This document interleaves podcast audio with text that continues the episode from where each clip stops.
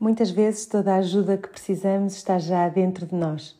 Só queremos um amparo certo, uma presença amiga que nos segrede, mesmo no meio do ruído ensurdecedor de alguns dias, está tudo bem. Que estes suaves milagres possam ser essa voz tranquila cada dia para ti.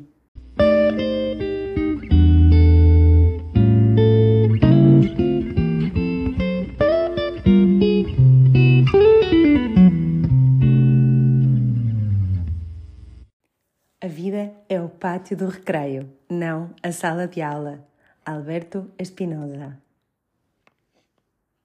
Adoro esta frase, mas é engraçado como é muito mais fácil acreditar no seu contrário.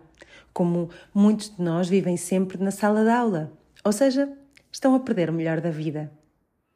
Porque se o dogma que predomina na sociedade em que vivemos nega esta frase, ser o melhor, compete, esforça-te ao máximo, Concentra-te, ganha, preocupa-te, leva tudo muito a sério, leva-te a ti próprio muito a sério, estuda para o teste, passa no teste, fica bem na fotografia e, e haja quem o leve para todo o lado, até para o tempo livre, para um hobby, para a família, para o amor.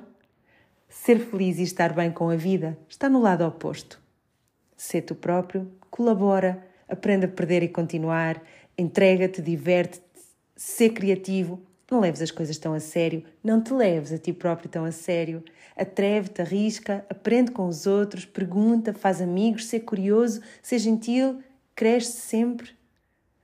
É no pátio do recreio, ou pelo menos com o espírito do pátio do recreio levado até para as salas de aula inevitáveis, que as coisas mais espantosas acontecem, que as lições maiores se aprendem. E tu, onde tens passado mais tempo na tua vida?